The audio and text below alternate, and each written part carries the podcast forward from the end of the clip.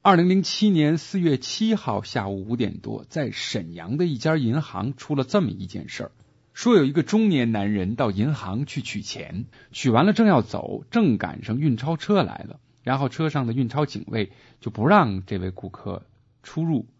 这人就说：“我有急事儿得马上走。”于是呢，就和警卫发生了口角。这警卫啊，特牛，你信不信？再走我就打死你！这中年男人就不信这个邪呀，就向前跨了一步。这个时候，警卫马上冲着外边喊：“进来！”又进了一位警卫，二话没说，掏出枪就朝这个中年男人的脑袋砰的一声。前后不过几分钟，一场惨剧上演了。就在本月的七号，沈阳一家银行押钞员竟然因为和一名储户发生争执，当场开枪将这名储户打死。据目击者介绍，四月七号下午，三十二岁的包工头继承到银行取完钱准备离开时，正赶上护卫公司的运钞车来了。车上的运钞警卫立即禁止顾客出入，而继承说有急事要先走，因此和一名运钞警卫发生了口角。这时，另外一名警卫走进来，举枪就向继承头部开了一枪。据继承家属说，继承面部中弹，弹孔比一元的硬币稍大一些。目前，涉案的两名运钞警卫已经被警方拘留。惨剧发生前，曾有金融护卫中心的员工在网上发帖说，工资少，压力大。毕竟沈阳发生过银行劫案，这让押运员警惕性非常高。好，事情的经过大致如此，这里边有什么超级难说的问题吗？毋庸置疑，这个运钞警卫不该这么鲁莽的射杀无辜。银行的现场录像显示，这个中年男人没有携带武器，也没有任何抢劫银行的先兆。说白了，其实就是和警卫较劲呢。他不信这邪，我迈出去这一步，你还真能开枪。可没成想，遇上这警卫啊，他可就真把这枪给开了。有人为运钞警卫进行辩护，说沈阳曾经发生过银行抢劫案，因此呢，警卫们的压力非常大。但是，更多的人听了这件事以后，第一反应还是无比的愤怒，因为常识告诉我们。警卫鸣枪一定是在有明显威胁的情况下，不可能仅仅因为几句口角。此外呢，即便迫不得已鸣枪，首先应该是对空鸣示，如果还没有反应，可以朝着对方身体的次要部位进行射击。可是很明显，四月七号在沈阳的这件事儿啊，这个运钞警卫是直接拔出枪，冲着人家脑袋就开了枪了，而且当场毙命。我从网上看到大家。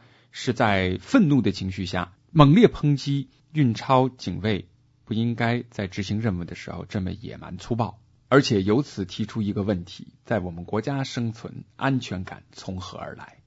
你如果要是问我听到这个新闻之后第一反应是什么？我告诉你，首先是恐惧，然后我就想，你说咱们国家警察、警卫或者是保安人员他们的素质亟待提高，这谁都知道，但是。我们也明白，这肯定是需要时间的。尽管沈阳发生的这件事儿是一个个案，但是谁也保不齐明天这种事儿轮到我们身上。退一万步说，即便这位沈阳的运钞警卫受到了法律的应有制裁，也就是网上许多人都认为的判了死刑了啊，那可是这位中年男子的生命呢，已经死的是不能复活的了。而且呢，你也很难说，即便法律给出了公正的裁决，哎，全国的野蛮执法或者野蛮执行任务的现象就从此完全杜绝了。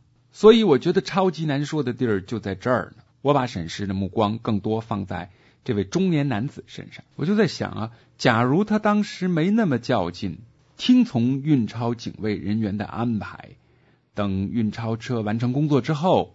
再走出银行去办自己的事儿，这样的惨剧肯定就不会发生了。可沈阳的这位中年男人呢，却偏偏拧着来，严重高估了运钞警卫的素质。我觉得他的心里一定是：你怎么可能我迈出去这一步你就真的开枪呢？